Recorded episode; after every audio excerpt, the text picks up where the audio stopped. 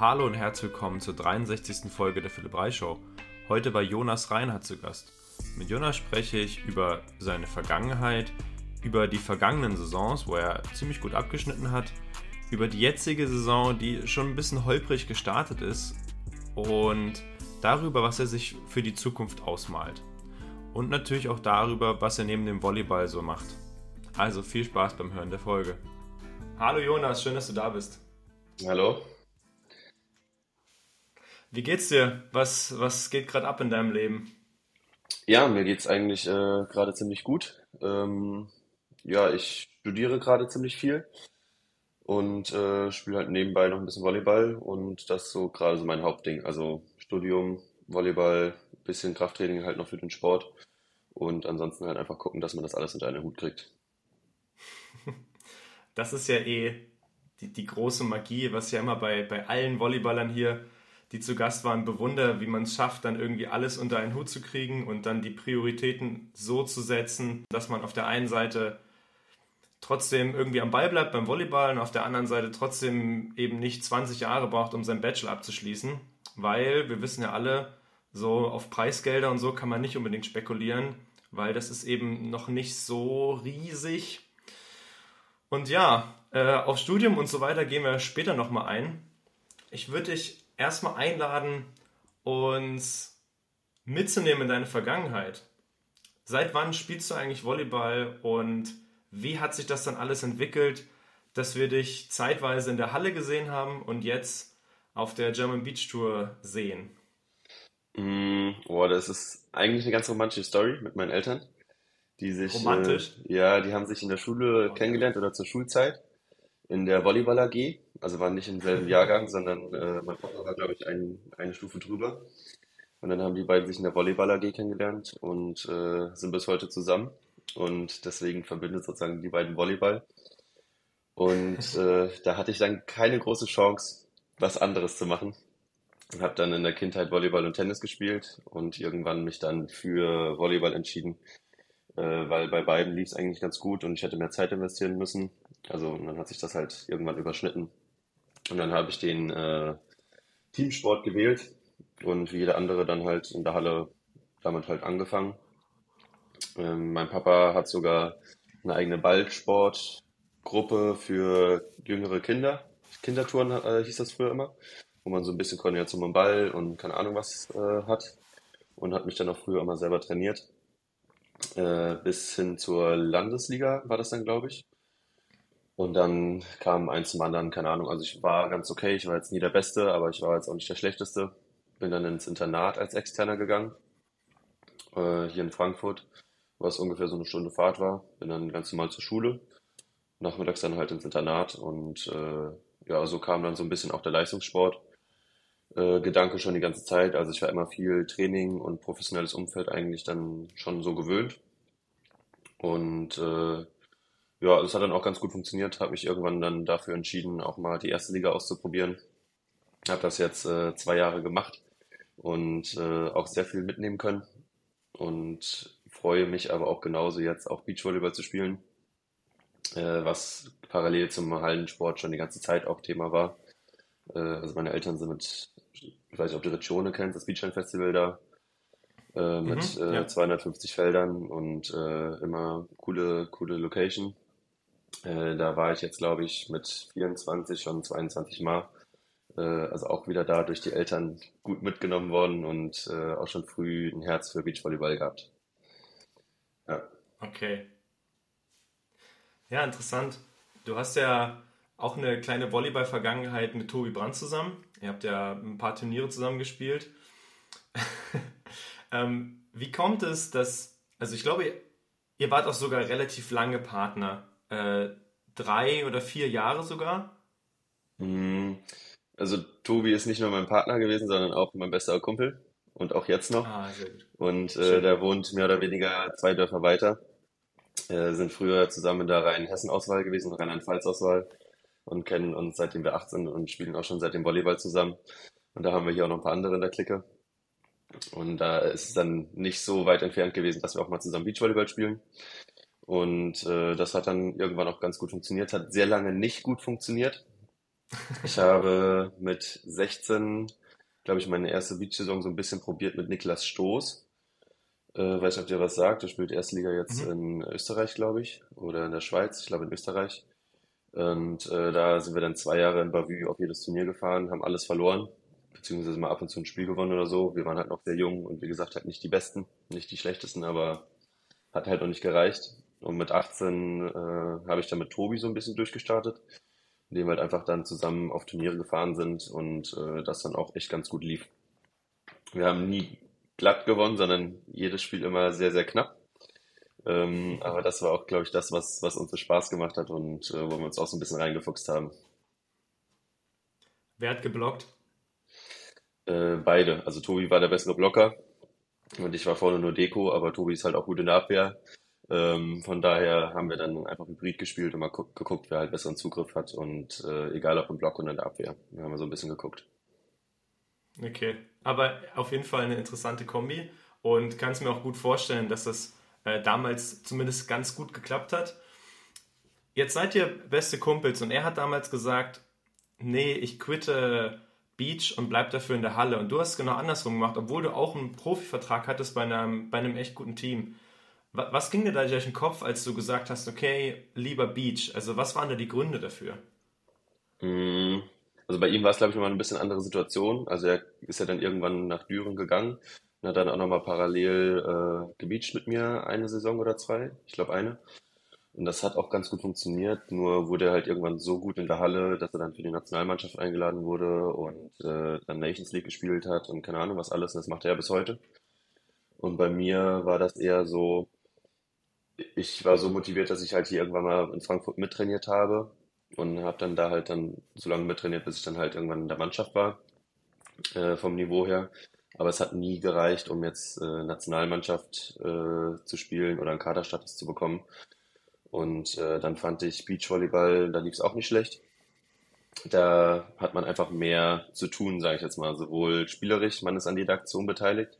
Das ist da halt nicht so. Äh, da kannst du halt auch mal vier Bälle haben, wo du halt nicht mal einen Ball berührst oder wenn es dumm läuft, spielst halt nicht mal. Und äh, ja, auch da, also ich war jetzt kein Stammspieler in der ersten Liga wie der Tobi, äh, sondern mir hat das Training sehr viel Spaß gemacht und mir hat auch alles andere viel Spaß gemacht. Ähm, aber habe halt dann nicht so viel gespielt und mir macht das Spielen an sich halt einfach Spaß. Ja, und äh, oder dieses Zocken. Und deswegen ist Beachvolleyball halt nochmal ein bisschen cooler, weil halt, wie gesagt, zu zweit nur und jeder hat bei jeder Aktion immer was. Und ähm, ja, unter anderem ist man halt auch selbstständig. Äh, in der Halle ist halt alles, der Trainer sagt, welche Mannschaft, äh, wie viel Uhr trainiert wird, was trainiert wird. Und im Beachvolleyball kann man sich halt schon ein bisschen selbst ausleben, sage ich jetzt mal, dass man sich selber den Partner aussucht, man sucht sich selber den Trainer aus, wenn man einen hat. Äh, man sucht sich sein Umfeld selbst aus und äh, ist dann halt auch selbstständig. Ja, Was ja Vor- und Nachteile mit sich ja, bringt, ähm, gerade was dann wahrscheinlich auch äh, Finanzierung und sowas angeht. Aber ähm, verstehe den Punkt und ja, kann, kann das nachvollziehen, weil, also das interpretiere ich jetzt mal, irgendwann muss man sich auch Gedanken machen, okay, wie kann ich dann irgendwann auch meine Zukunftsplanung da auch noch mit einbinden? Also wenn du Halle spielst und Sand, dann bleibt ja noch weniger Zeit eben für so ein Studium zum Beispiel. Und ähm, vielleicht hast du ja auch ein bisschen deswegen gemacht, dass du gesagt hast, okay, ich brauche nochmal eine Periode im Jahr, wo ich ein bisschen mehr Zeit in mein Studium zum Beispiel stecken kann. Aber das ist jetzt nur Interpretation von mir. ähm, jein, also, also ich habe zuerst hier an der Uni richtig studiert, an der Hochschule. Äh, Mhm. was heißt richtig studiert? Also mit Präsenz und äh, mit Professoren, die vorne stehen. Äh, das hat so semi gut funktioniert, äh, weil die halt nicht so viel Spielraum haben. Und dann musste ich mich dann halt entscheiden, äh, gehst du Montag äh, zu 8 Uhr Vorlesung oder weil du halt Sonntag, keine Ahnung, um wie viel Uhr nach Hause gekommen bist oder halt nicht. Oder gehst du am Donnerstag überhaupt in die Uni, wenn Donnerstag schon Turniere sind. Ähm, dann habe ich es halt gehabt, dass ich zu Turnieren gefahren bin und die Klausur deswegen nicht geschrieben habe. Oder äh, Klausuren geschrieben habe, nicht zu den Turnieren gefahren bin. Und dann habe ich halt auch mal eine Klausur nicht bestanden. Mhm. Ähm, und dann ärgerst du dich halt, dass du sozusagen den Fehlversuch mitgenommen hast und das Turnier nicht. Und äh, genau, jetzt bin ich irgendwann Fernstudent geworden, mit der ersten Liga auch. Und seitdem ist das eigentlich gar kein Problem mehr, da jetzt äh, die Uni sozusagen immer dann gemacht wird, wenn ich halt Zeit habe. Also jetzt auch zum Beispiel vor unserem Telefonat habe ich jetzt einfach nochmal eine Stunde was für die Uni gemacht. Und äh, dann kann man das ein bisschen flexibler einschieben. Und seitdem ich das halt auch so mache, geht es auch deutlich, deutlich schneller als äh, mit der anderen Variante. Ja. Okay, ja. Und dann kann man immer, wenn jetzt, du hast ja eben auch schon gesagt, jetzt gerade bist du mehr, also relativ viel Student. Ähm, da kommen wir später auch nochmal drauf, ähm, weil natürlich die Beach-Saison jetzt gerade auch ein bisschen holprig losging bei dir. Ähm, und dann kannst du aber immer sagen, okay, ich gehe zurück an den Schreibtisch und ähm, mach dann da ein bisschen Progress, damit du in irgendeinem von, von deinen, wie soll ich sagen, von, von deinen Hauptthemen im Leben einfach dann ein Stückchen mehr Gas geben kannst. Und angenommen, Beachen, wie gesagt, sprechen wir gleich drüber, läuft ein bisschen flüssiger, dann kann man dann auch wieder mehr Zeit daran legen, weil du ja schon sozusagen was abgearbeitet hast für die Uni. Das ist ja eigentlich ein ganz, ein ganz cooles Modell und die, die meisten, die jetzt hier zu Gast waren ähm, und studieren, die haben das dann ja auch so gemacht wie du jetzt äh, und alle, die, die sich irgendwo eingeschrieben haben, die, ich glaube, die meisten sind dann auch wieder gegangen, weil es einfach schwer zu handeln ist. Und so ist ja mega fair und mega cool für Sportler, dass du dann an der Fernuni dir auch selber die Prüfungstermine mehr oder weniger aussuchen kannst. Das klingt schon alles sehr, sehr cool. Ja, absolut. Also habe ich auch erst gemacht, als ich in der ersten Liga war, gewechselt. Mhm. Und äh, das, was ich jetzt mitbekommen habe, jeder Erstligaspieler, der ansatzweise studiert, äh, studiert an der Fernuni weil es halt einfach sonst nicht machbar ist mit dem Reisepensum, mit dem Trainingspensum, wie gesagt, weil sich das so überschneidet, äh, dass du da gar keine Chance hast. Und äh, Klausuren, ich kann zu jeder Zeit am Tag kann ich meine Klausuren schreiben. Äh, ich hatte jetzt vor irgendeinem Turnier, habe ich eine Klausur morgens um 8 noch schnell weggehauen, damit ich dann danach entspannt zum Turnier fahren kann. Und dann hast du da ein bisschen Luft. Und ah, krass, ähm, okay. ja, deswegen ist das eigentlich schon, schon ein gutes Konz äh, Konzept. Vielleicht kann ich nochmal zurückkommen auf, auf deine Karriere in der, in der ersten Liga. Dadurch sind wir da hingekommen. Ähm, wenn du sagst, du hast viel Spaß am, am Zocken und willst gerne spielen. Ich meine, du hast damals bei Frankfurt gespielt. Die haben in der Liga, als, sie, als die Mannschaft eben noch gab, sehr, sehr gut abgeschnitten. Hätte es nicht auch die Möglichkeit gegeben, in einen Verein zu gehen, der in der, in der Liga ein bisschen schlechter ist und dann so, okay, dann kann ich da wenigstens ein bisschen mehr zocken ähm, und habe trotzdem meinen Fokus irgendwie auf Beachen und Uni. Also wäre das eine Idee für dich gewesen? Hast du gesagt, okay, dann lieber Beach ordentlich? Mm, ist tatsächlich bis heute immer noch äh, im Kopf drin irgendwo. Äh, es war halt am Ende so, also erste Liga Halle und erste Liga Beach ist ein bisschen happig, weil man halt nie Pause hat. Man, äh, also die Hallensaison geht von 1. August bis, äh, wann ging sie jetzt? Ich glaube bis Mitte Mai. Und wenn du Beachen ansatzweise richtig machst, dann musst du im April äh, eigentlich schon mal mindestens mal Trainingslager gemacht haben oder keine Ahnung was. Und äh, also das überschneidet sich sowohl, was die Saison so angeht, aber das geht schon. Also dann lässt man von mir aus die Vorbereitung in der Halle weg und steigt dann kurzfristiger ein. Oder halt auch andersrum, lässt die Vorbereitung im Sand weg und macht dann da noch seine letzten Spiele. Ähm, nur das Problem, was ich dann noch irgendwann hatte, ich war halt verletzt. Äh, Hallenvolleyball ist dann halt auch schon sehr körperlich und äh, hatte dann irgendwann Schulterprobleme. Links hatte dann eine Schleimbeutelentzündung, äh, die ich irgendwann hatte, dann halt nicht richtig auskuriert habe und dann halt mitgenommen habe. Links ist jetzt nicht so wichtig, sage ich jetzt mal, äh, als mhm. Rechtshänder, als Rechtshänder. Und äh, rechts hatte ich dann irgendwann Bizepssehne, Spinatus, keine, alles, was da in der rechten Schulter ist, hat mir wehgetan. Und äh, dann hat die Beach-Saison angefangen. Und dann hast du halt keine Pause. Und da hast dann ja auch keine Möglichkeit, dann irgendwie mal Turniere wegzulassen, weil du musst ja dann doch irgendwie auch viel spielen, damit halt auch gute Ergebnisse irgendwann mal holst und auch viele Ergebnisse. Und äh, bei Milan war es dann halt auch ähnlich, dass wir beide mehr oder weniger ohne Ibuprofen eigentlich nicht mehr so gespielt haben. Und äh, wenn ich mich an Timmendorf zurückerinnere, letztes Jahr, äh, ich hatte, glaube ich, drei E-Bus drin, 400er und Milan hatte, glaube ich, sieben. Also so viel, dass es eigentlich nicht mehr so gut war. Und meine Schulter war auch äh, dreimal getaped, also jeden Tag nochmal nachgetaped, damit es nochmal hält. Und wenn man spielt, ist dann alles cool. Nur nach dem Spiel tut es dann ein bisschen weh. Und äh, ich muss jetzt sagen, so die erste Nicht-Hallensaison, die ich jetzt hatte, ich bin das erste Mal schmerzfrei seit äh, zwei Jahren und äh, das ist halt einfach cool.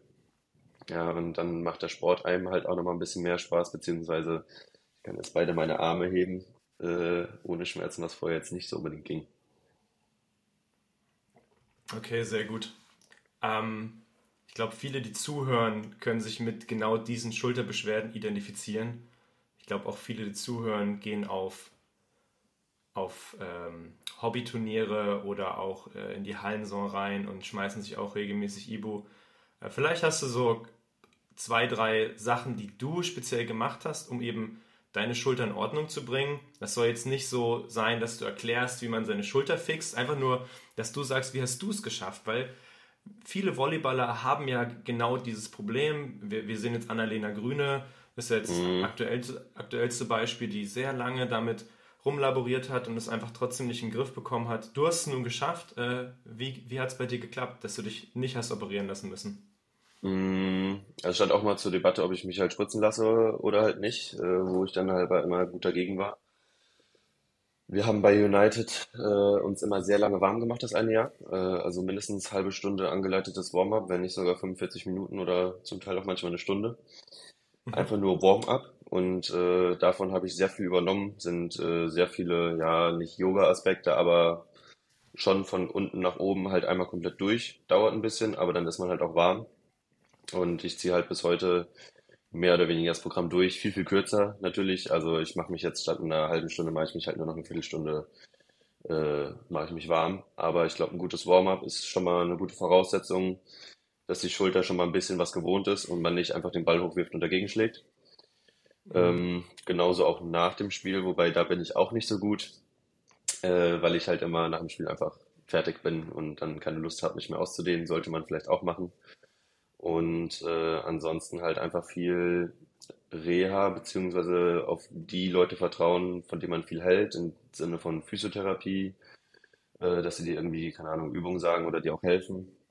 Und das halt dann nicht unbedingt äh, zweimal groß in der Woche, aber immer so ein bisschen. Und da habe ich dann halt auch ein bisschen was in mein Warm-up mit aufgenommen und dann sind das halt 20 Sekunden im Warm-up, aber dafür halt zweimal am Tag 20 Sekunden und dann äh, wird es halt auch langsam besser.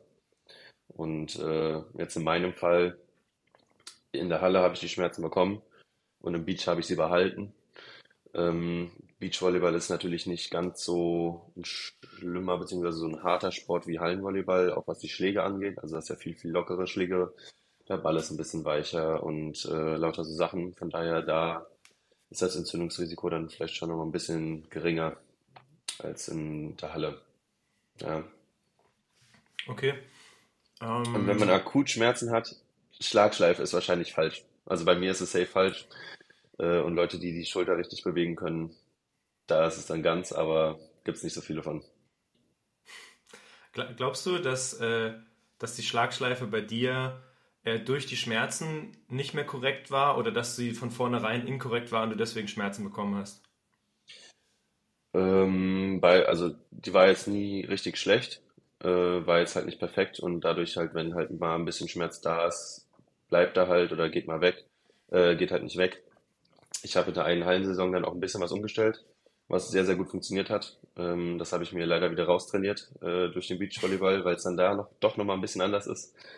Ähm, ja, aber wie gesagt, jetzt bin ich schmerzfrei, sie ist nicht komplett falsch und jetzt komme ich sehr, sehr gut damit klar, nehme auch äh, also jetzt überhaupt keine E-Bus mehr. Und äh, ja, es geht einfach sehr, sehr gut. Was mit Krafttraining? War das ein, ein Part dabei? Also Dominik vom Sportraum war ja auch da, äh, schon mal hier im Podcast. Ähm, ich sehe immer die, die Videos, wo du da trainierst. Ähm, kannst auch gerne was darüber sagen. Ähm, wenn das ein Thema überhaupt ist, also wenn, wenn das mit dazu beigetragen hat, dass du schmerzarm wurdest. Also absolut. Ich äh, denke, dass eine gute Athletik äh, in jeglicher Hinsicht, egal ob es jetzt sportlich oder halt auch gesundheitlich, äh, sehr, sehr gut ist. Ähm, deswegen gehe ich da eigentlich so häufig wie es geht auch hin. Natürlich immer so, dass ich halt nicht äh, gar nicht mehr laufen kann. Aber ich merke, dass halt, wenn ich viel Krafttraining mache oder mehr Krafttraining mache, es mir einfach körperlich besser geht und ich auch schmerzfreier bin. Auch wenn es vielleicht mal ein bisschen anstrengender ist, aber man kann halt Sachen stabilisieren, man kann Sachen raustrainieren und da war dann natürlich auch hier der Domi beziehungsweise das, gan- äh, der ganze Sportraum an sich ist natürlich da sehr hilfsbereit. Also sie sind alle mega cool, mega nett.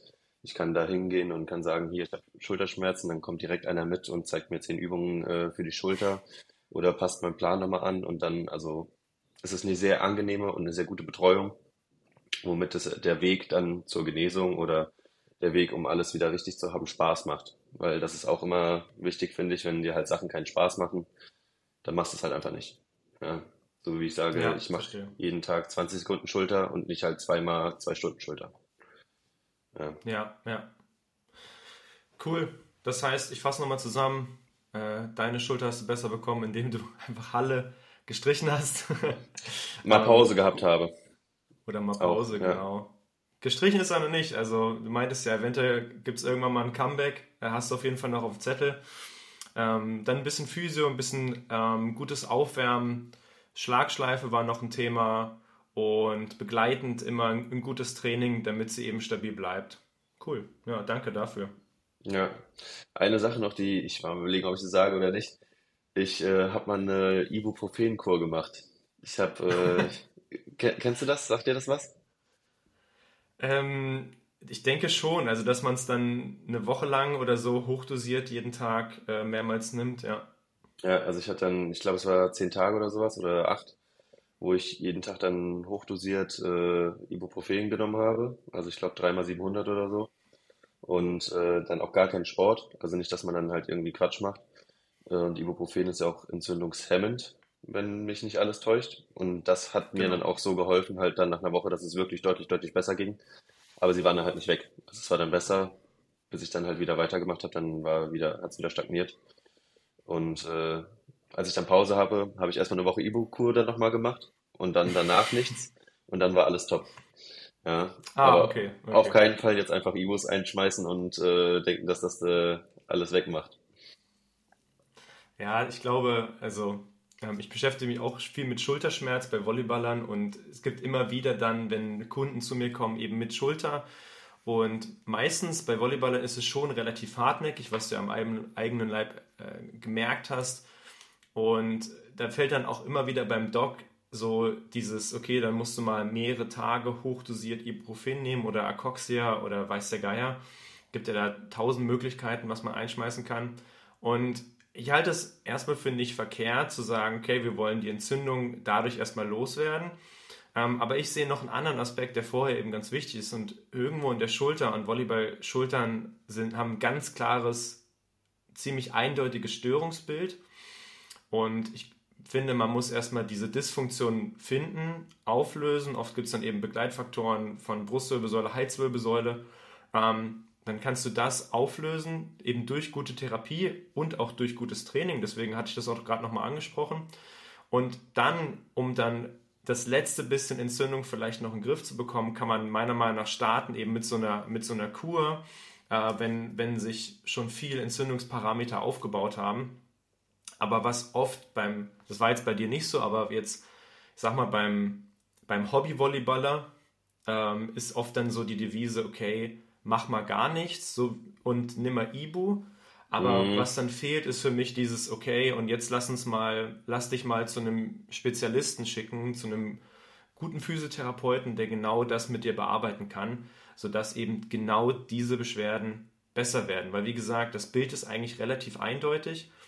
Ähm, weil aber Volleyball so eine Randsportart ist, haben das nicht so viele Therapeuten und auch vor allem dann noch Ärzte nicht so oft auf dem Zettel, ähm, was man dann, und die müssen es auch nicht auf dem Zettel haben, was man dann genau machen kann. Und dann bleibt das dann zwei, drei Jahre und man kriegt es dann gar nicht mehr in den Griff und dann ist es halt chronisch und ja, dann hilft auch Ibo und dann hilft auch Therapie oft nicht mehr so gut. Und das ist der Teufelskreis, wo sich viele eben reinbewegen, wo Mhm. du es jetzt rausgeschafft hast, relativ zeitig, ähm, wo ich aber viele Leute sehe, die genau an der Stelle eben scheitern. Deswegen bin ich beide, es eigentlich ganz geil ist, mit der Ibukur, dass es sicherlich seine Bewandtnis hat, aber dass ein Schritt dazwischen eben noch fehlt oder davor noch fehlt. Ja, also man muss natürlich, warum hat man Schulterschmerzen und das muss man dann behandeln. Also das, äh, deswegen die Schlagschleife muss verbessert werden, damit halt weniger Schmerzen entstehen durch äh, Reha bzw. Krafttraining, dass halt einfach der Körper dann halt vielleicht stabiler ist oder sowas. Also du musst ja dann nicht die Schmerzen behandeln, sondern die Ursache eigentlich warum man Schmerzen hat, weil sonst, wenn du schmerzfrei bist und dann wieder genau den gleichen Quatsch machst, dann bist du halt genau da, wo du vorher warst. Genau, genau. Und ähm, in der, ich sag mal, in der Überzeugung von vielen Leuten ist es so, okay, die Schulter ist entzündet. Ähm, wir kriegen die Entzündung weg mit Medikamenten, mit so einer Kur. Ich mache mal gar nichts. Dann fange ich wieder an, dann müsste es ja eigentlich okay sein. Aber wie gesagt, die Schleife ist immer noch die gleiche, die Dysfunktionen in der Schulter sind immer noch die gleiche. Wieso sollte sich dann auf einmal verabschieden? Mhm. Aber ja, also bin ich dabei und da sind wir einer Meinung. Ähm, aber vielleicht für die, die zuhören, nochmal ganz wichtig, das erwähnt zu haben, dass man eben nicht, dass man diesen Schritt nicht überspringen kann, die Dysfunktion anzugehen. Ja. Letztes Jahr, das war womöglich das erfolgreichste Jahr deiner Karriere. Du bist äh, Dritter auf den deutschen Meisterschaften in Timmendorf geworden. Bin ich da richtig? A und B, wie, wie war das für dich, da Halbfinale zu spielen? Hast du damit gerechnet? War dir so gut in Form in der Vorbereitung und in den Turnieren vorher? Oder kam das doch ein bisschen überraschend? Mm, also es war überhaupt nicht abzusehen. Äh, wir hatten das Jahr davor, fand ich, haben wir eigentlich besser gespielt. Äh, wir haben konstant, also besser gespielt, was die Ergebnisse angeht. Wir hatten konstant eigentlich immer, äh, ich glaube, einen fünften Platz und dann halt ab und zu mal einen Finaleinzug das Jahr davor. Und ähm, jetzt letztes Jahr hatten wir das nicht. Wir haben häufig One-Two gespielt, also entweder One-Two, also direkt verloren, oder wir kamen ins Finale. Dazwischen gab es eigentlich keine Platzierung. Und äh, ich glaube, am Ende kam es, wir haben in beiden Saisons, glaube ich, zwei zweite Plätze oder sowas äh, hingebekommen äh, auf der Tour, was ganz okay ist. Und äh, aber halt das Gefälle war halt letztes Jahr deutlich, deutlich höher. Und äh, ich kann mich noch an eine Situation erinnern in Berlin, das war das letzte Turnier, Rock the Beach Berlin, äh, wo es nochmal um Timloff ging bei ein paar Teams.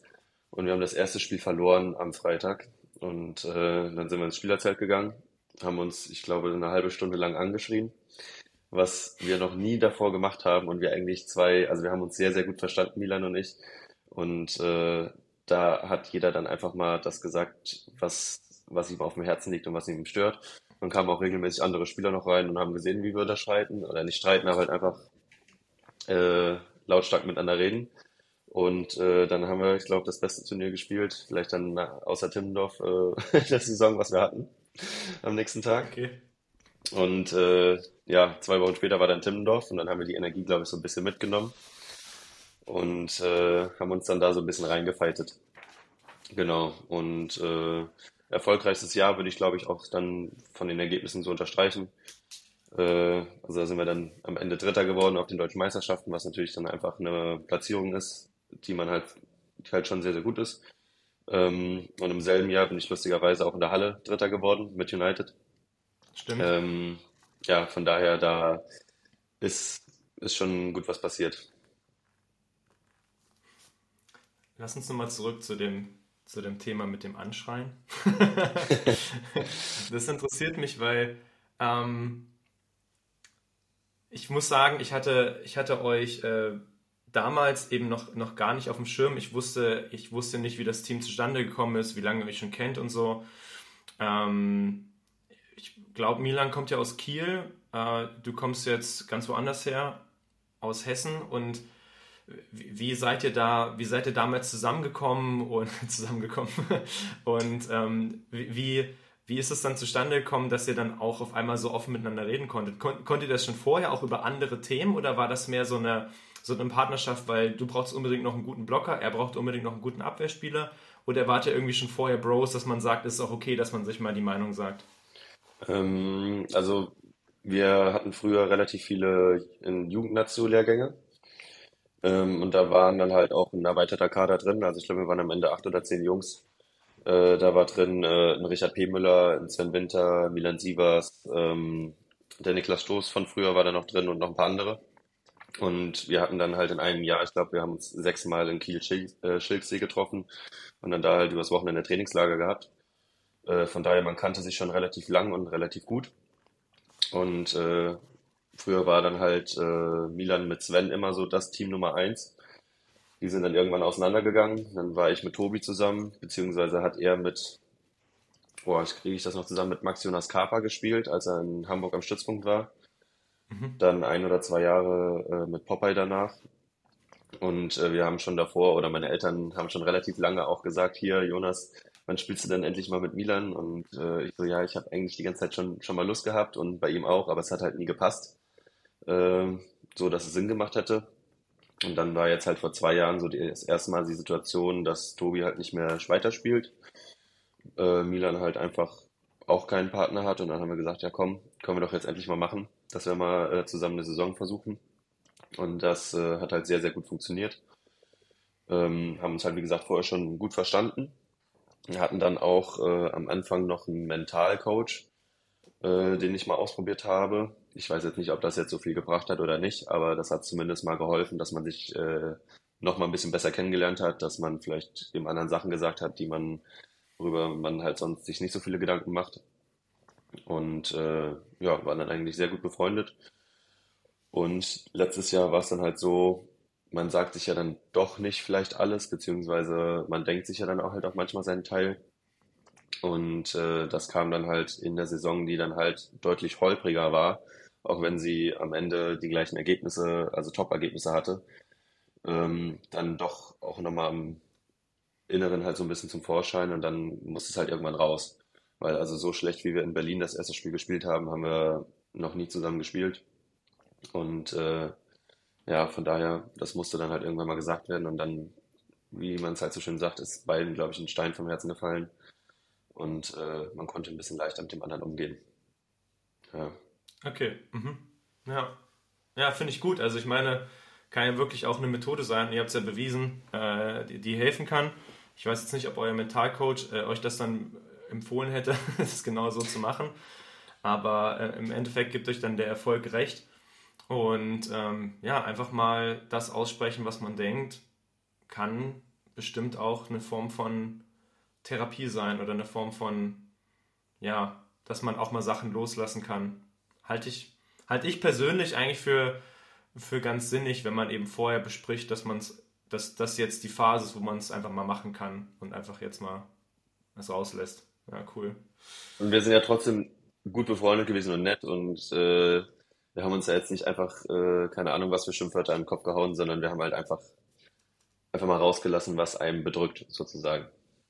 Ja, ja, gut, okay, klar. Und wahrscheinlich geht das nur, wenn man entweder wirklich gar nicht miteinander befreundet ist, also wirklich nur auf so einer, mhm. wenn man so will, Geschäftsebene miteinander zu tun hat, ähm, oder halt ganz gut befreundet ist. Ich glaube, alles dazwischen würde da ja gar nicht funktionieren. Ja. Gut, dann äh, seid ihr Dritter in Tim Timmendorf geworden, habt da ein super Turnier gespielt. Ich habe den Finaltag live gesehen, habe die, hab die Spiele davor teilweise ähm, auf Twitch gucken können. Habt euch da sehr gut geschlagen. Dann musste jetzt Milan leider seine Karriere beenden wenn ich das richtig mitbekommen habe. Also er spielt auf jeden Fall nicht mehr, soweit ich weiß. Er spielt dieses Jahr nicht, ja. Ah, okay, er spielt dieses Jahr nicht. Ja, siehst du, habe ich äh, falsche Infos. Ja. Ähm, äh, sag mal, wenn du, wenn du mehr weißt und es droppen kannst, dann sag Klar, es ist überhaupt kein Geheimnis. Äh, wir sind vielleicht nur nicht auf Social Media so, äh, so weit verbreitet, dass man so viel über uns weiß. Ähm, ja, Mila macht einfach eine duale Ausbildung zum Physiotherapeuten in Kiel äh, an der Fresenius, glaube ich. Und äh, die ist halt dual, das heißt, er hat ganz normalen Unterricht, wo er hingehen muss, in relativ kleinen Klassen, hat keine Fehlzeiten. Äh, hat, ich meine, ich war jetzt letztens bei ihm, habe ein bisschen Trainingslager gemacht. Er hat 75 Stunden im Semester, glaube ich, frei. Und er hat halt acht Stunden am Tag halt. Also von daher, das sind neun Tage, zehn Tage, die er frei hätte. Und wenn jetzt die Turniere äh, donnerstags halt sind und du mit was schon hinfahren musst, äh, kann er halt drei Wochen spielen im Semester und dann halt nicht. So, und sobald er halt äh, mehr fehlt, als er darf, muss er halt die Ausbildung nochmal von vorne anfangen. Äh, dementsprechend hat er sich jetzt gegen den Sport in Anführungszeichen und für seine Dualausbildung als Physiotherapeut entschieden. Und äh, wir sind aber jetzt, also er hat halt eigentlich mega Bock zu spielen und äh, sind am überlegen, ob und wie wir es halt vielleicht nächstes Jahr äh, machen oder eher generell, also unabhängig davon, ob wir zusammenspielen oder nicht, ob er einfach nochmal die Möglichkeit hat, vielleicht nochmal Volleyball zu spielen. Und äh, ja, ist jetzt auch gerade verletzt äh, am Knie. wenn äh, es, es hieß mal Meniskusschaden äh, dritten Grades im Knie, aber das ist es, glaube ich, nicht. Äh, ist irgendwas anderes, also es tut weh und er kann gerade nicht springen. Von daher ist er verletzt und lässt sich seine Punkte, die er hat, einfrieren für ein Jahr, macht seine duale Ausbildung und dann ist gut. Und dann guckt er halt nächstes Jahr, wo er ist, wie viel Zeit er hat und wie es ihm geht. Genau. Also beendet okay. ist da noch nichts, aber Fragezeichen halt einfach. Ja, ich hatte eben das auch mit dem, mit dem Knie gehört, dass das schon ein bisschen äh, schwerer sein soll. Das ist A und B. Ich habe ja die, ich habe auch eine Ausbildung zum Physiotherapeuten gemacht und bei uns war es so, dass eben das jedes Jahr relativ ähnlich war mit den Fehltagen. Man konnte das natürlich sammeln insgesamt, ja. Ne, dass du sagen konntest, okay, im dritten Jahr könnte ich mich ein bisschen öfter krank schreiben lassen oder einfach nicht da sein. Ähm, aber man muss ja dann immer auch ein paar Punkte oder Entschuldigung, ein paar Tage einplanen, wenn du halt wirklich mal krank sein solltest oder wenn jetzt zum Beispiel sein Knie operiert wird, dann sieht es ja schon echt schwierig aus mit der, ja. mit der Befreiung dann über so ein paar Tage für Beachvolleyball-Turniere noch. Genau, also er versucht jetzt halt, wie du schon sagtest, ein paar Tage zu sammeln oder ein paar Stunden. Ähm, und nächstes Semester soll auch nicht ganz so vollgepackt werden. Das heißt, es könnte halt sein, dass er generell freitags zum Beispiel äh, keine Uni hat und dann ist es statt zwei Tage schon nur noch ein Tag und dann ist das mit den gesammelten Tagen vielleicht dann schon wieder ein bisschen mehr machbarer. Also so die Hoffnung. Und andersrum macht er ja eine Ausbildung zum Physiotherapeut. Äh, da kann er sich ja dann selber behandeln mit den Knieschmerzen. Also weiß er ja dann schon mal ein bisschen mehr, was mit seinem Körper passiert und was ihm vielleicht gut tun würde. Ja, auf jeden Fall. Ich kann zwar aus eigener Erfahrung sagen, dass es dann wirklich noch eine Zeit dauert, bis du wirklich auch einen Plan dann insbesondere von dir selber hast, aber ähm, er ist auf jeden Fall auf dem besten Weg dahin, sich dann ja. auch noch bis ins höhere Alter durchzuschleppen. okay, ähm, das heißt, wenn man, ja, ich sage es einfach mal so, ein bisschen spekulierst du schon drauf, dass es vielleicht dann nächstes Jahr wieder mit ihm klappen könnte. Ja, was heißt spekulieren? Also wir sind ja, es hat sehr viel Spaß gemacht, dass wir zwei zusammen gespielt haben. Es hat auch sehr gut funktioniert, fand ich. Also er hat mich besser gemacht und ich äh, würde mir jetzt auch einfach mal einbilden, dass ich ihn jetzt auch ein bisschen besser gemacht habe. In dem Sinne, dass er sich halt einfach wohlfühlt in dem Teamkonstrukt.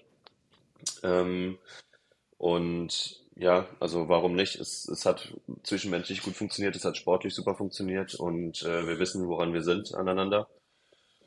Und wenn sich die Möglichkeit nochmal gibt, dann äh, sehr gerne. Also ja, so, das ist jetzt auch mal so locker schon festgehalten, dass wir halt einfach mal gucken, wie es nächstes Jahr so aussieht.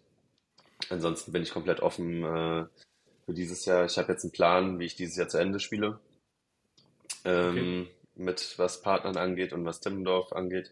Und dann ab Timmendorf äh, für nächstes Jahr ist alles offen. Also Paris mit den Olympischen Spielen sollte dann durch sein. Welche Teams dann da hingehen ungefähr, also lässt sich dann absehen. Und dann äh, gucke ich mal, vielleicht auch, äh, wie die Kader-Stati äh, so verteilt werden, welche Teams sich auflösen und ähm, ja, also man ist ja generell sehr gut vernetzt und äh, ich habe auch schon so ein, zwei andere Leute, äh, mit denen ich es mir sehr gut vorstellen könnte, mit denen ich dann Kontakt aufnehme und dann bin ich einfach ganz offen, ja. Okay, ja, sehr, sehr interessant. Ähm, können wir vielleicht ja gleich nochmal drauf drauf zu sprechen kommen, wenn du da schon irgendwas droppen kannst, auch was so ein bisschen Spekulation angeht. Ähm, dieses Jahr sieht es ja, das kriegt ja dann jeder mit, ein bisschen gemischt bei dir aus. Äh, du hast jetzt bisher jedes Turnier fast einen anderen Partner. Ähm, Hatte ich, ja. Sieben Turniere, sieben Partner. Sieben Turniere, okay, perfekt. okay, so ja, so, sowas brauchen ja. wir auch mal. Und ähm, das war natürlich nicht so geplant. Äh, und Wikipedia verteilt vielleicht ein bisschen Fake News, aber da steht eben, ab diesem Jahr ist Momme Lorenz dein neuer Partner. Das stimmt dann wohl nicht. Ähm, vielleicht Hat gestimmt. Mit... Hat gestimmt, okay. Ja, ja also ich sage einfach mal, äh, die letztes Jahr nach Timmendorf, wie gesagt, wusste ich ja schon das mit Milan, äh, dass er nicht äh, unbedingt so, ja, so frei ist dieses Jahr zum Spielen. Und äh, da habe ich mich ein bisschen umgeguckt. Und äh, Momo Lorenz äh, habe ich dann halt häufiger in Berlin besucht und wir haben dann eigentlich gesagt, dass wir die Saison zusammen spielen. Hatten dann auch schon äh, mehrere Trainingslager. Wir hatten im Dezember ein Trainingslager in äh, Ägypten, haben in Den Haag ein Turnier gespielt, haben in Doha ein Turnier gespielt und äh, auch dann nochmal eine Vorbereitungswoche in, Ägypten, äh, in der Türkei gemacht. Also wir haben eigentlich sehr viel als Team schon zusammen gemacht und wären eigentlich ready in die Saison gestartet. Ähm, jedoch habe ich dann, ich glaube, drei oder vier Wochen bevor das erste German Beach Tour Event losging, äh, habe ich mich dafür entschieden, nicht mit ihm zusammen zu spielen. Aus äh, mehrerlei Gründen, ähm, die halt, keine Ahnung, also es hat auf dem Feld einfach nicht so gut funktioniert. Also ich glaube, dass wir beide schlechter gespielt haben zusammen, was halt einfach manchmal so ist. Man, also zum Beispiel mit Paul Becker kann ich auch überhaupt nicht auf dem Feld stehen und äh, ist mein großer Bruder sozusagen und äh, wir verstehen uns. Aber auf dem Feld läuft es halt einfach dann nicht gut, weil man sich nicht gut ergänzt. Ähm, genau, und das war sowohl auf dem Feld als auch neben dem Feld. Ich will jetzt nicht sagen, dass ich mich gar nicht mit ihm verstanden habe, das überhaupt nicht. Aber man war halt einfach spielerisch und so zwischenmenschlich nicht auf einer Wellenlänge, als dass da so viel Zeit und so viel Energie reingeht, ähm, dass ich das mache hätten wollen.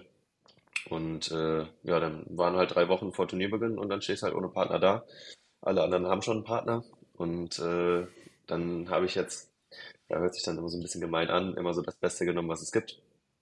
Äh, habe dann ja mit Yannick Harms angefangen äh, zu spielen und äh, ja, jetzt das letzte Turnier mit Nico Wegner.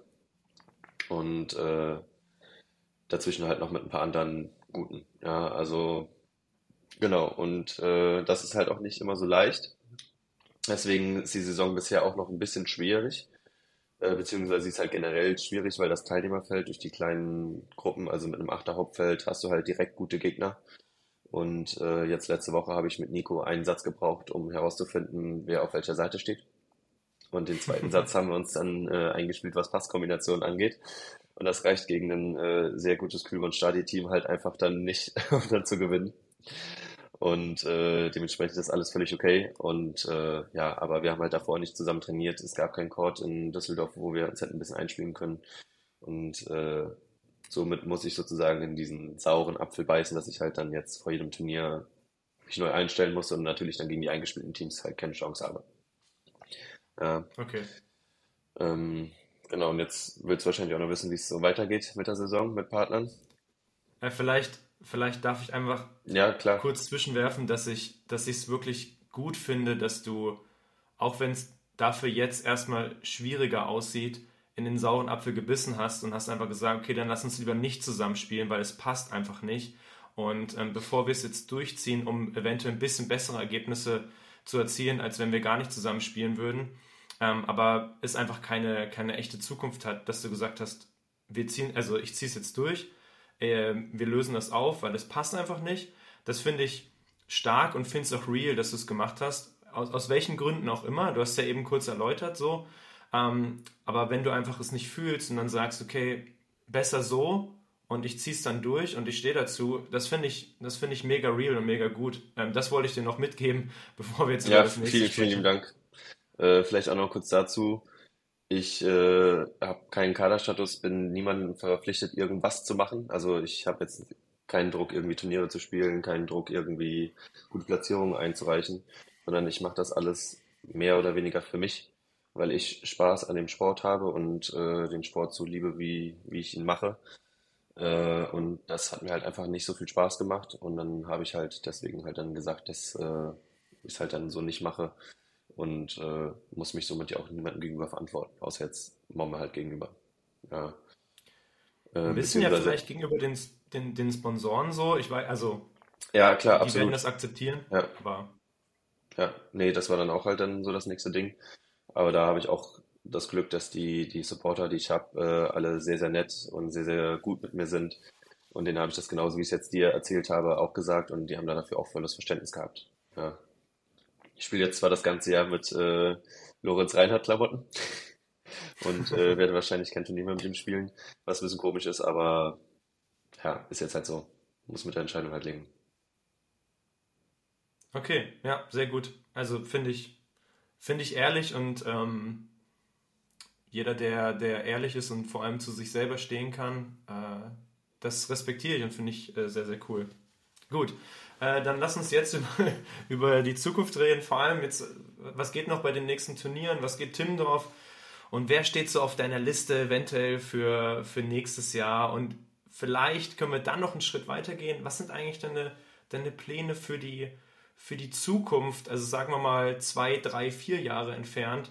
Ähm, du hast eben schon über Olympia und so gesprochen. Inwieweit ist das ein Thema für dich? Oder Kaderstatus und so weiter? Mm, also erstmal dieses Jahr. Ähm, ich ich habe auch gemerkt, dass sieben Turniere, sieben Partner jetzt vielleicht nicht unbedingt das leichteste ist, auch äh, für einen selber und auch vom Kopf her. Und auch, ich habe jetzt überhaupt keine Ansprüche, also ich weiß jetzt überhaupt nicht, wo ich stehe im Vergleich zu allen anderen und zu letztem Jahr. Ähm, heißt, ich äh, möchte jetzt schon auch tendenziell eher mal mit einem Partner vielleicht ein zweites oder ein drittes Turnier spielen. Und äh, da es ein anderes Team, Becker Dollinger, äh, wo der Paul Becker halt jetzt gerade Bundestrainer geworden ist oder jetzt auch vermehrt halt dann nach Stuttgart gezogen ist und ähm, da jetzt vielleicht nicht mehr ganz so viel Zeit und ja nicht Muße, aber er muss halt seine Athleten halt auch betreuen, das ist jetzt sein Job. Ähm, vielleicht mehr hat zum Trainieren selber und zum Spielen dann halt auch, weil er dann ja lieber auf ein Turnier fährt, um Athleten zu betreuen, als halt selber ein Turnier zu spielen. Oder was ich mir auch nicht so leicht vorstelle, ist dann ein Turnier zu spielen, wo dann Athleten in deinem Jahrgang, äh, die du betreust, halt mitspielen. Dann spielst du gegen die und also hast dann ja eine ganz andere Rolle auf einmal. Ja. Und äh, der kann deutlich weniger spielen als äh, gedacht geplant. Und äh, wie gesagt, bei mir ist ja jetzt auch gerade dann halt äh, ein Ausfall, was Blocker angeht. Und Armin hat dann halt keine Abwehrspieler. Und äh, ja, da haben wir uns jetzt so ein bisschen zusammengetan, auch schon davor so ein bisschen inoffiziell, äh, dass wir zusammen spielen. Hatten eigentlich fünf Turniere angedacht. Äh, jetzt nach gestern vielleicht eins, zwei mehr. Weil das letzte Turnier, was wir zusammen gespielt haben, das hat keiner so richtig mitbekommen bei Ebersberg. Ähm, haben da das erste Spiel gespielt, waren Seed 1, haben gegen Seed 16 verloren. Wir haben auch wirklich nicht gut gespielt, die anderen haben das gut gemacht. Und äh, dann mussten wir aber verletzungsbedingt aufgeben, weil äh, Armin gesundheitlich einfach überhaupt nicht da war, beziehungsweise es ging ihm halt einfach sehr, sehr schlecht. Äh, vom Kreislauf her, vom Kopf her, konnte nicht Auto fahren, also ich ihn dann irgendwann nach Hause gefahren und wir hätten dann vielleicht spielen können, dass ich durchlaufe zum Blocken.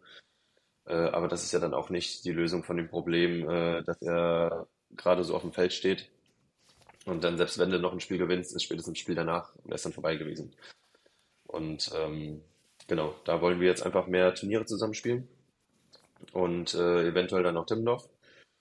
Und äh, dann habe ich jetzt auch, oder haben wir dann auch ein bisschen die Chance, uns einzuspielen, ein bisschen anzupassen und dann mal gucken, wo es hingeht. Und das ist jetzt so der Fahrplan für dieses Jahr. Und äh, ja, dann für nächstes Jahr habe ich ja schon gesagt, also mit Milan verstehe ich mich gut. Ist halt die Frage, inwiefern das Sinn macht. Habe auch schon ein paar andere auf dem Plan ähm, mit denen ich jetzt noch nicht gesprochen habe, weil ich finde, die sind jetzt alle in der Saison, die haben alle ihre eigenen Probleme und dann, wenn die deutschen Meisterschaften rum sind, äh, kann man vielleicht mal drüber reden, was nächstes Jahr passiert. Genau. Okay. Wohnst du denn mit Armin so auf einer Ecke, Pi mal Daumen, dass ihr öfter zusammen trainieren könnt? Er ist, glaube ich, er kommt aus Bayern, oder? Genau, er wohnt in München und äh, ah, okay. ich wohne aktuell in Mainz. Äh, ist also auch nicht Hessen, sondern Rheinland-Pfalz. Und Ach, äh, ist alles gut, gar kein Problem. Es äh, liegt direkt neben dran. 20 äh, Meter weiter und du bist ja in Hessen. ähm, genau, also das ist halt einfach schon schwer, so München und Mainz. Also das sind jetzt in meinem Zug waren es drei, vier Stunden. Äh, aber ich sage jetzt mal, Milan waren mit dem Zug fünf, sechs Stunden. also von daher, äh, Entfernung äh, macht es nur schwerer, aber nicht unmöglich. Und äh, jetzt kommt er zum Beispiel morgen mit dem Zug zu mir nach dem Training. Äh, wir trainieren hier dann nochmal zusammen und dann geht's nach Düsseldorf. Äh, wir haben irgendwann dann nochmal zwei äh, German Beach Tour Events in München hintereinander. Dann bleibe ich halt unten, trainiere dann da halt eine Woche mit ihm und äh, so guckt man, dass man dann halt fit bleibt oder zusammen bleibt. Vor dem Turnier vielleicht nochmal eine Einheit immer zusammen macht und äh, klar hat man dann nicht das Daily Business zusammen, aber zumindest so, dass es passt schon mal ein bisschen mehr Daily Business als mit den anderen Partnern. Richtig, ja. So musste ich vor jedem Turnier, ja, spielst du rechts, links, äh, welche, wie blockst du, wie hättest du gerne den Pass und äh, das bei jedem Turnier war schon anstrengend. Ja, das glaube ich, das glaube ich. Und wie stehst du das gerade mental durch? Also du hast jetzt schon ein paar Mal ein bisschen angerissen und ich glaube, man kann sich es auch denken, aber ich will trotzdem noch mal genau das abfragen. Ähm, ich meine, das ist jetzt auch ein bisschen Interpretation von mir, aber ich sag's trotzdem, äh, du hast mehr oder weniger extra mit, mit Halle aufgehört, um eben im Sand richtig durchzustarten. Dann hattest du wirklich letztes, letzte und vorletzte Saison eigentlich eine ganz gute Zeit, ähm, hast sehr, sehr gut gespielt. Und dann kommt so ein dicker Setback und ähm, ja, also dir wird manchmal durch den Kopf gehen, okay, fuck, die, die Saison ist eigentlich ein bisschen im Eimer. Ähm, wird es jetzt nicht, also es wird nicht so bleiben, wir sind auch erst im Juni, Timmendorf ist noch weit weg, es gibt noch viele Turniere, die man spielen kann, aber so ein bisschen gehen an solche Gedanken womöglich schon durch den Kopf. Ähm, wie, was passiert da in deinem Kopf und wie, wie schaffst du dich immer wieder neu zu motivieren, ähm, doch da richtig am Ball zu bleiben? Ja, das ist äh, eine sehr gute Frage, denn das ist so das, was mich gerade im Leben so eigentlich fast am meisten beschäftigt. Ähm, nach Timmendorf äh, erstmal Pause gehabt, das war mega cool und wie gesagt, endlich schmerzfrei geworden, keine Gedanken gehabt, bis ich dann irgendwann schmerzfrei war, wieder ins Training einsteigen wollte und äh, halt dann wieder so Alltag haben wollte. Und äh, dann hast du halt auf einmal die Situation, dass, also es ging die ganze Zeit bei mir im Leben immer nur bergauf, sportlich.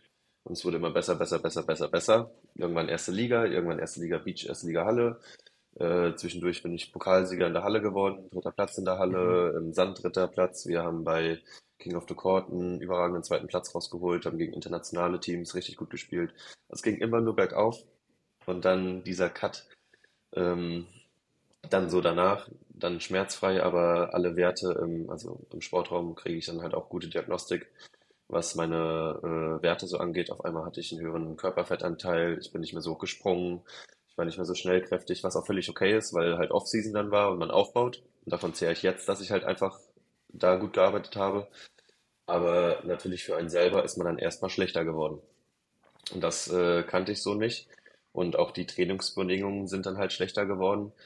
Ähm, soll jetzt gar nicht hier die, die Jungs und Mädels in äh, Mainz irgendwie runtermachen, aber natürlich ist ein Erstligatraining mit zwölf gestandenen Erstligaspielern, die alle internationale Erfahrung haben, einfach was anderes und mit einem angeleiteten Trainer, Co-Trainer, Scout und keine Ahnung was allem, ist natürlich einfach dann viel professioneller und besser, als wenn ich mich hier mit Leuten treffe, die eigentlich was anderes machen und nur beachen aus ihrer Freizeit heraus. Und ähm, das war für mich sehr, sehr schwer, musste dann halt gucken, wie ich das halt mache. Ähm, genau, und bin da immer noch nicht so ganz an einem Punkt, wo ich sage, dass ich zufrieden bin, weil, also die Trainingspartner fallen nicht vom Himmel. Äh, ich habe hier Trainingspartner, mit denen ich wirklich sehr gerne trainiere, aber wenn ich dann am Wochenende halt gegen, äh, keine Ahnung, jetzt in dem Fall Janik Kübern spiele, ich habe keinen, der hier so hoch ist, ich habe keinen, der so Winkel schlägt wie jetzt zum Beispiel ein Janik oder wie ein Erik. Ähm, oder halt auch jeder andere oder so schnelle Passkombination spielt wie das Wüst und keine Ahnung was alles, das kann ich nicht trainieren. Ja, ich kann maximal meine Annahme und mein Zuspiel trainieren, auch wenn mein Zuspiel dafür vielleicht nicht gut genug aussieht, aber ähm, ja, also einfach halt sehr limitiert, was das Ganze angeht. Ähm, dann kam jetzt halt noch das mit dem Partner hinzu, halt noch weniger Konstanz irgendwo und noch weniger Wettkampf, äh, Härte, Bereitschaft, äh, keine Ahnung, wie man es nennen will. Und ähm, ja, deswegen wäre jetzt so die Überlegung, wie es jetzt halt weitergeht.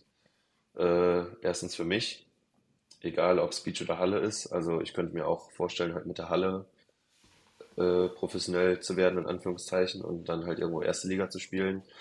Und dafür keinen Beachvolleyball mehr oder dann halt auch mal vielleicht mal in Urlaub fahren im Sommer. Wer weiß, manche machen das. Ähm, Genau, weil so habe ich jetzt äh, gerade so zehn Tage Urlaub mit meiner Freundin, weil die halt Hallenvolleyball spielt und äh, halt zur Uni gehen muss. Und äh, ja, zehn Tage im Jahr am Stück ist dann halt schon ein bisschen happig. Ähm, genau, und dann muss ich jetzt halt einfach gucken, was da so, so Sache ist. Ja. Ähm, aber da bin ich halt selbst für mich verantwortlich. Wie gesagt, ich muss mich niemandem ver, äh, beweisen, äh, verbefürworten oder keine Ahnung was ähm, mhm. und kann das halt selbst für mich entscheiden. Und muss mir dann einfach überlegen, wo da die Reise hingeht. Ähm, jetzt könnte man halt sagen, ja, ich ziehe vielleicht um. Äh, lass es zum Beispiel wie Benny, der nach Witten gezogen ist, der jetzt so diesen Step, der jetzt bei mir zum Beispiel auch wäre, den er jetzt gemacht hat, nach Witten zu ziehen, professionelles Umfeld, professioneller Trainer, Krafttraining, äh, gute Trainingsleute, egal ob männlich oder weiblich. Ähm, Ja, da bin ich halt so ein bisschen zwiegespalten, weil das möchte ich natürlich einerseits. Andererseits wohne ich hier in Mainz mit meiner Freundin, mit meiner Familie, mit meinen Freunden zusammen und äh, genieße das Leben und Umfeld, was ich habe, sehr. Habe mir auch inzwischen sehr viel hier aufgebaut, was, ähm, keine Ahnung, also ich werde hier top physiotechnisch betreut, hier top äh, Sport- und Athletikmäßig betreut. Ich äh, habe, äh, wie gesagt, hier ein gutes soziales Umfeld und äh, meine Freundin studiert Lehramt und ist so gut wie fertig äh, mit ihrem Master. Und dann muss sie halt ihr Ref machen und muss halt irgendwo bleiben. Das heißt, ich könnte umziehen, dann kann ich sie hier lassen oder ich nehme sie mit und dann müssen wir halt eine gewisse Zeit irgendwo bleiben. Ähm, das sind jetzt sehr aktuelle Probleme. Wer weiß, wie es in einem halben Jahr ist, ob dann da alles gegessen ist, aber da bewege ich mich so ein bisschen im Kreis gerade, wo es halt hingehen soll. Okay. Ja. Danke, dass du uns da mal mitgenommen hast, auch äh, wieder ziemlich ehrlich in, in deine Gefühlswelt und was gerade dir alles so im Kopf rumschwirrt. Das ist ja echt eine ganze Menge. Aber ja, ich meine, man sieht die Situation, man kann sich auch zum Teil denken, dass es dann eben ein bisschen schwierig ist. Aber dass wirklich so schwierig ist, hätte ich dann ehrlich gesagt auch nicht gedacht. Ähm, vor allem was Trainingspartner und so angeht. Aber ja, jetzt wo du sagst, also welche, welche deutschen Beacher sind noch da in der Nähe bei dir? Eigentlich eben niemand. Wolf Wolf sind noch in der Nähe. Sie kommen aus Frankfurt, Stimmt. Wolf Wolf. Den habe ich jetzt gestern ja. auch trainiert.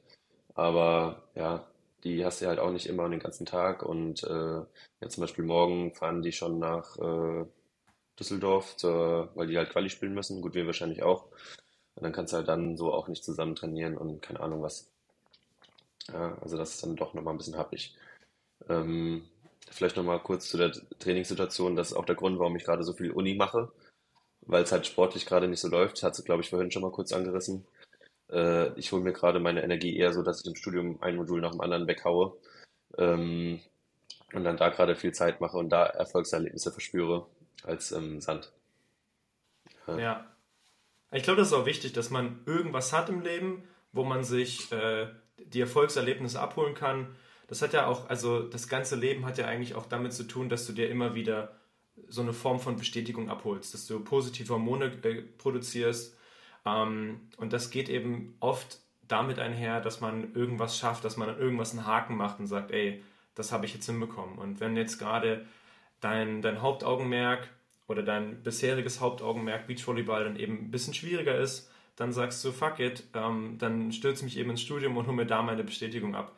Ich glaube, der Mensch ist manchmal so einfach gestrickt und das kann man sich dann eben auch zu Nutzen machen. Ich finde es das gut, dass du das so machst, ähm, weil eine Alternative wäre, dass du auch nichts fürs Studium machst und dann irgendwie nur rumhängst und sagst, ja, alles ist Kacke.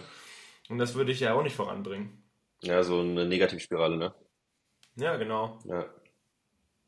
Und das wirkt sich dann wiederum auf deine Zukunft aus. Und jetzt tust du deinem Zukunfts-Ich zumindest einen Gefallen und sagst, okay, ich studiere, damit ich dieses Studium eben gegebenenfalls ein bisschen schneller abschließen kann und nicht nach meiner Beachvolleyball-Karriere mit weiß ich nicht, wann das bei dir ist, wirst du ja gut betreut, vielleicht mit 35, 36 sagst, okay, und jetzt muss ich mal noch die restlichen drei Minuten Module vom Bachelor machen. Mhm. Wohingegen, wenn du vielleicht in zwei, drei Jahren fertig bist, kannst du sagen, ja gut, dann habe ich das eben schon mal so nebenbei noch mit weggesnackt und ähm, kannst dann auch früher mit dem Master anfangen und so. Und dann ist alles ein bisschen leichter, wenn einfach die, diese, die, der Grundbaustein schon gelegt ist. Weil wie gesagt, da sind wir uns ja einig, du, du brauchst einen Plan B. Nach dem Beachvolleyball muss es relativ direkt weitergehen ähm, beziehungsweise nach dem Volleyball generell. Und ähm, deswegen, also finde ich, find ich gut, dass du es machst und äh, dein Zukunfts-Ich wird dir dankbar sein. Ja, bei mir ist das sogar nicht ein Plan B, sondern, also ich studiere Bauingenieurwesen ähm, und das macht mir auch viel Spaß und ich merke auch, dass mir das immer mehr Spaß macht. Und äh, ich will nicht sozusagen so lange Volleyball spielen und dann irgendwann anfangen zu arbeiten, sondern ich habe schon auch Lust, fertig zu werden, zu arbeiten und trotzdem parallel den Sport laufen zu lassen. Und äh, so wie ich es jetzt ja gerade auch mache, dadurch, dass ich halt maximal flexibel bin, kann ich so viel Zeit investieren, wie ich möchte in äh, Studieren und keine Ahnung was. Äh, später, wenn man dann irgendwo angestellt ist, dann vielleicht eher weniger, außer man hat so ein Glück wie jetzt zum Beispiel Bennett, der äh, einfach unbezahlten Urlaub nehmen kann und dann halt äh, überall rumtingeln kann. Äh, genau, also dass das nicht äh, nacheinander passiert, sondern dass das mehr oder weniger parallel passiert, weil mir halt beides absolut Spaß macht. Und wenn man dann irgendwie sieht, dass äh, eins von beiden äh, Beispiel Volleyball vielleicht äh, interessant in Richtung Europameisterschaft wird oder sowas, äh, kann man ja dann immer noch mal ein bisschen langsamer machen, was Studium angeht und andersrum. Also, ja. Verstehe, verstehe. Zwei Sachen. Erstens, ähm, wahrscheinlich könntest du ja auch sagen, okay, ich mache eine, eine 20-Stunden-Stelle und ähm, dann arbeite ich ein bisschen vor und nehme eben nicht unbezahlten Urlaub. Aber gut, muss man immer mit, den, mit dem Arbeitgeber absprechen. Aber mittlerweile, ich meine, man sieht bei dir, du hast relativ viele Sponsoren, wenn ich das so sagen darf. Ähm, und vielleicht kann man dann ja auch eine Werbefläche bieten für, für genau den Arbeitgeber, weil er eben so, so gut flexibel ist und ähm, dir auch die Möglichkeiten gibt. Und Bea hast du jetzt schon äh, Europameisterschaft angesprochen. Ähm, und vorher ging es ja auch kurz um Olympia. Mhm. Ist, das, ist das ein Ziel von dir? Ist das definitiv was, wo du hin möchtest, wenn es möglich ist? Mhm. Ja, also früher war mein, mein Kindheitstraum immer unbedingt erste Liga spielen zu wollen. Dann irgendwann nicht mehr so. Äh, dann habe ich mich halt sportlich für die erste Liga entschieden. Und äh, jetzt dann zum Beispiel dieses Jahr wäre eigentlich Ziel gewesen, die Europameisterschaften zu spielen äh, mit Momme, weil also er hat relativ viele internationale Punkte und dadurch bin ich dann auch mit ihm halt irgendwo reingekommen und wir waren gar nicht so weit davon weg, jetzt uns für die EM zu qualifizieren, glaube ich. Unabhängig davon, ob jetzt die anderen deutschen Teams das geschafft hätten oder nicht, oder ob wir besser oder schlechter sind. Also auf jeden Fall sah es gar nicht so schlecht aus. Ähm, da ist jetzt auch der Stichtag äh, Anfang äh, Juni halt rum, was Ergebnisse sammeln angeht. Und äh, sowas habe ich dann zum Beispiel jetzt auch ja nicht weggeworfen, aber die Chance auf eine Europameisterschaft habe ich dann halt auch sozusagen weggelegt jetzt dieses Jahr. Ähm, was einfach mega cool gewesen wäre, sowas vielleicht mal mitzunehmen. Wie gesagt, unabhängig davon, ob es geklappt hätte oder nicht. Ähm, auf irgendeinem Zettel steht auch, äh, dass ich äh, in LA am Strand äh, spielen möchte bei Olympia. Und äh, das, was ganz lustig ist, was ich auch herausgefunden habe für mich, ich möchte nicht der beste Sportler der Welt sein oder der beste Volleyballer der Welt. Also zum Beispiel sagt man ja, äh, wenn man Weltmeister wird, ist es sportlich gesehen höher angerechnet, als wenn man Olympiasieger ist, weil man einfach gegen mehr Teams oder mehr Nationen sich durchsetzen muss. Und Olympia halt nicht. Und äh, da ist aber ganz klar bei mir, das ist mir egal, sondern ich will einfach nur so gut es, so gut ich kann spielen und so geile Spiele mitnehmen, wie es geht. Heißt, äh, wenn ich jetzt auf dem Atemir irgendwo auf einem Schwimmbad, auf einem Court spiele, gibt mir das nicht so viel, wie wenn ich jetzt, keine Ahnung, in St. Peter-Ording äh, bei 4000 Zuschauern äh, und alle rasten aus beim Spiel, egal ob für einen oder gegen einen und ich äh, brauche das auch nicht für als oder als Selbstbestätigung oder sowas, das nicht, sondern es macht mir einfach unglaublich viel Spaß, wenn man mit dem Sport, den man halt macht und halt auch sich erarbeitet hat, dann vielleicht andere begeistern kann. Und wenn es halt nur für einen Ball ist, den man reinhaut und alle Öi sagen. Also das, äh, das nimmt mich mit. Und äh, da ist dann, da habe ich halt irgendwann mal definiert, dass an oder in LA am Strand halt schon eine coole Kulisse wäre, am Center Court halt das letzte Spiel zu spielen. ja, geil. Ja. coole Ziele, ja. Ja, von daher ist gar nicht so die, das Ergebnis das Ziel, sondern ja nicht der Weg das Ziel. Also ich möchte auch mit äh, Volleyball so ein bisschen die Welt erkunden, was jetzt auch wieder hinten angestellt wurde. Also ich möchte internationale Turniere spielen und äh, dann auch nicht alle, die ich spielen muss, sondern die, die ich spielen will. Heißt, ich suche mir nicht irgendwo in, äh, keine Ahnung, in den Philippinen irgendein komisches Drecksturnier aus, in Anführungszeichen, sondern ich äh, suche mir, wir haben uns jetzt in Lille angemeldet äh, vor zwei Wochen. Das ist eine schöne äh, französische Stadt irgendwo am Pazifik oder in der Nähe zumindest und äh, dass man dann da hinfährt und dann fünf Tage da Urlaub macht und dann spielst du halt Volleyball und wenn du halt gut Volleyball spielst, spielst du halt drei Tage und wenn du halt nicht gut spielst, dann spielst du halt dein Spiel und machst danach halt da Urlaub. So. Und ja. äh, genau, so das ist eher so mein Ding, was ich jetzt so für mich definiert habe, weil wenn wir realistisch sind, also ich glaube Olympia und Nationalkaderstatus und sowas, das ist alles so weit weg äh, und auch so fremdgesteuert. Das habe ich halt alles nicht in der Hand, dass das halt ja nicht mehr für mich und das macht es auch vom Kopf her ein bisschen leichter, ne? wenn man wenn man damit schon abgeschlossen hat. Und wenn du dich nur auf das fokussierst, was du eben in der Hand hast. Genau, ja, also nicht unbedingt das, was du sagst, sich auf Sachen konzentrieren, die man nicht beeinflussen kann. Mega. Cool. Ich glaube, dann können wir, können wir daran auch einen, auch einen Haken machen. Ähm, ich äh, fand das nochmal eine gute Ausführung, so was, was du für Ziele hast, was du gerne erreichen möchtest, aber auch immer mit der Prämisse, okay, ich muss mir selbst irgendwo treu bleiben und es muss mir einfach äh, auf dem, der, der Weg dahin muss mir auch Spaß machen. Ähm, ich habe zum Ende habe ich immer diese Rapid Fire Questions äh, und du bist eingeladen, mir die zu beantworten. Äh, und ich würde einfach mal reinstarten, außer du hast jetzt noch irgendwie so ein, so ein Thema, wo du sagst, boah, lass uns da nochmal drüber reden, das haben wir eben irgendwie zu kurz gesagt oder das haben wir nicht ordentlich ausgeführt. Nö, also hau raus.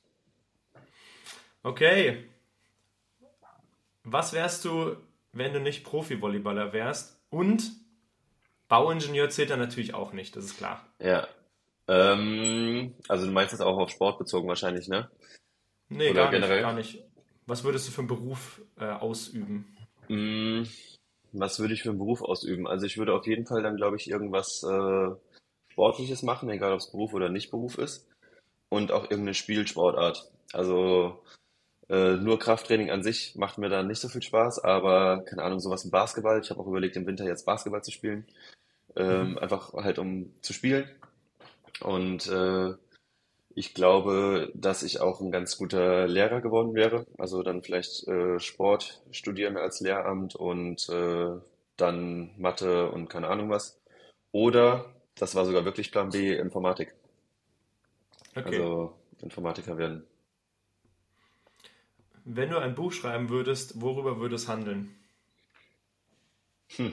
Worüber ich gerne schreiben würde, wäre, glaube ich, so, ja, so mental Sachen, also jetzt nicht so richtig tief rein, aber so einfach, dass man mit sich im Reinen ist, wie man sein Leben strukturiert, äh, dass man halt einfach ein erfülltes Leben hat am Ende. Äh, aber darüber kann ich nichts schreiben, weil ich das halt selber noch äh, versuche irgendwo ja, keine Ahnung, wahrscheinlich dann äh, lass es, lass es Volleyball oder Struktur im Alltag sein, was ich jetzt gerade könnte. Ge geht ja nicht um, um jetzt. Also wenn du sagst, das ist ein Thema, was dich total umtreibt, ähm, jeder, der ein Buch schreibt, muss ja stundenlang hinsetzen und dafür recherchieren äh, und schreibt dann darüber. Also wenn du das gut vorstellen könntest, und ich denke, du hast ja auch dann schon einige Erfahrungen damit äh, selbst gemacht, ähm, weil du einige schwere Entscheidungen auch schon in deinem Leben getroffen hast. Äh, von daher könnte ich mir dieses Buch mit dem, mit dem Thema schon ganz gut bei dir vorstellen. Ja, vielleicht so ähnlich wie äh, Laura ihr Buch geschrieben hat, so Biografie-mäßig. Weißt du, also dass man dann trotzdem, obwohl man eine Biografie nimmt, vielleicht ein bisschen was rausziehen kann. Mhm. So eine, ja, ja, so eine, so eine Biografie, Schrägstrich, aber in irgendeiner Form auch ein Ratgeber oder ein sehr persönlicher Ratgeber, wenn man so Genau. Will. Was kochst du am besten? Äh, Carbonara, das ist auch mein Lieblingsessen. Und wir haben letztes Jahr vor jedem Turnier haben wir äh, Bruschetta und Carbonara gegessen, Milan und ich. Und äh, das versuche ich weitestgehend beizubehalten. Aber dann machst du es selber oder geht essen? Beides. Also während des Turniers ist es natürlich schwer selber zu kochen, da gehen wir dann essen. Ja. Aber ist wirklich nicht schwer zu kochen, schmeckt überragend und äh, ja, absolutes Lieblingsessen. Was war dein letzter Fehlkauf? Ähm, boah, gute Frage. Ich weiß gar nicht, was ich überhaupt zuletzt gekauft habe. ich glaube, die ist Nicht-Anschaffen einer Klimaanlage war der letzte Nicht-Fehlkauf. Also bei uns, wir wohnen im Dachgeschoss und ich habe überlegt, mir eine zu kaufen, habe es aber nicht gemacht. Und äh, jetzt ist es sehr, sehr warm hier bei uns in der Bude. Ja, okay. Ich habe gestern auch geguckt, äh, weil ich in meiner Praxis auch keine habe und ähm, werde eventuell jetzt auch noch eine bestellen, wenn es nächste Woche weiterhin so warm bleibt oder wieder wärmer wird. Heute ist ja relativ kühl sogar. Ich hab's, ich hab den Fehlkauf. Eine Handyhülle für das falsche Handy. Perfekt. Ja, hat nicht gepasst von der Größe her. Konnte ich einfach verschenken. Weil du es in so einem Shop gekauft hast, wo es nicht gut deklariert war oder weil du es einfach selber. Nee, ich habe äh, auf Amazon iPhone 12 Mini äh, eine Hülle gekauft. Also für mein iPhone 12 Mini. Aber es war eine iPhone 12 Hülle, also dementsprechend einfach viel zu groß und hat überhaupt nicht gepasst. Okay, Mist. Letzte Frage, und das ist eigentlich, finde ich, die schönste. Ähm, darüber kannst du gerne auch ein bisschen länger nachdenken. Ähm, wie möchtest du gerne in Erinnerung bleiben? Mm, tatsächlich habe ich darüber schon so ein bisschen nachgedacht, weil das, also, wenn man jetzt ganz tiefgründig geht, ist ja auch so die Frage, was ist der Sinn vom Leben? Weil wenn man jetzt einfach nur gearbeitet hat und dann irgendwann weg ist, was bleibt dann dann so noch? Und äh, ich glaube, ich möchte einfach irgendwas äh, ja gemacht haben, was bleibt. Damit will ich jetzt nicht sagen, dass ich jetzt eine, keine Ahnung, eine neue Regierungsreform irgendwie starten möchte oder keine Ahnung was, äh, sondern sei es einfach nur, keine Ahnung, fünf, äh, fünf Leuten, die irgendwie motiviert haben, irgendwie mehr Sport oder mehr Volleyball zu machen ähm, und zu motivieren oder später vielleicht mit äh, dem eigenen Kind oder Kindern vielleicht äh, im Verein Arbeit zu machen und irgendwie was gemacht zu haben, was bleibt und äh, oder was irgendwas verändert. Und deswegen, das ist auch der Grund, warum ich ja zum Beispiel gerade auch Spielervertreter bin und das eigentlich auch gerne mache und ich auch überlege, damit halt aufzuhören, weil es halt nichts bringt gerade in dem Moment. Aber mir ist der Sport nicht egal und ich versuche wenigstens dann so ein bisschen noch irgendwie Einfluss zu haben, wo es vielleicht hingehen könnte und äh, Ideen mit einsteuern zu lassen und dass man sozusagen irgendwas bewirkt. Ja. Wenn es halt cool. die kleinen Sachen sind. Ja, absolut. Und Veränderung geht im Kleinen los. Also es kann nicht jeder sich hinstellen und ein Buch schreiben über diese und jene Themen, die Millionen von Leuten beeinflussen, sondern es geht schon los, indem du einfach Leute in deinem direkten Umfeld positiv beeinflusst. Wenn du das ja. hinbekommst, wenn du wie du es gesagt hast, zwei, drei Leute davon überzeugst, ein bisschen Sport zu machen oder ähm, Volleyball zu spielen oder weiß der Geier, ey, das ist schon richtig was wert. Wenn du irgendwem in deinem Leben irgendwas Gutes tust, dann hast du schon gewonnen. Mhm. Und also mein Papa ist auch zum Beispiel Statiker, also auch Bauingenieur. Und dann fahren wir zum Teil manchmal durch Neubaugebiete, sind wir früher gefahren. Und dann hat er halt gesagt, äh, du, das ganze Neubaugebiet hier habe ich jetzt gemacht. Also der hat dann quasi ganze, ja, jetzt keine Städte, aber halt dann zum Teil ganze Neubaugebiete komplett gerechnet und nicht aufgebaut, aber er hat was damit zu tun gehabt und da wohnen jetzt überall halt Familien, die halt nachhaltig was davon haben. Und das finde ich eigentlich einen ganz schönen Gedanken. Mega. Ja. Cool. Ich glaube, mit den Gedanken äh, können wir den Haken dran machen. Ähm, vielen, vielen Dank, dass du im Podcast warst, dass du dir Zeit genommen hast. Hat mega Spaß gemacht. Wir sind jetzt schon Stunde zwölf dabei, verging wie im Flug. Ähm, ganz tolle Einblicke in, in dein Leben, auch ganz viele tiefe Einblicke in dein Leben, was auch bei dir so gedanklich abgeht und ähm, den Struggle auch, den du hast. Und ich finde das immer mega cool, wenn Leute so ehrlich sind und auch eben nicht nur von positiven Sachen berichten, sondern auch vom, vom Struggle, den sie haben, wo es gerade hängt und so. Also vielen Dank dafür. Ähm, wie gesagt, vielen Dank für deine Zeit und das letzte Wort gehört dir. Ja, dann vielen lieben Dank, dass ich äh, dabei sein durfte, dass du gefragt hast, ob wir mal sowas machen. Und äh, hat sehr viel Spaß gemacht. Gerne jederzeit wieder. Super. An alle, die zugehört haben, bis zum Ende zugehört haben, schön, dass ihr dabei geblieben seid. Ähm, eine, ein schönes Wochenende. Der Podcast kommt immer freitags raus. Und bis demnächst. Tschüss. Ciao. Das war's schon wieder mit der Folge. Ich hoffe, für dich war ein kleiner Mehrwert dabei. Wenn dir die Folge gefallen hat, dann abonniere doch gerne den YouTube-Kanal oder folge rein bei Spotify bzw. bei Instagram. Teile auch gerne den Podcast mit deinen Freunden. Das würde mich auf jeden Fall mega, mega weiterbringen. Vielen Dank dafür und bis bald.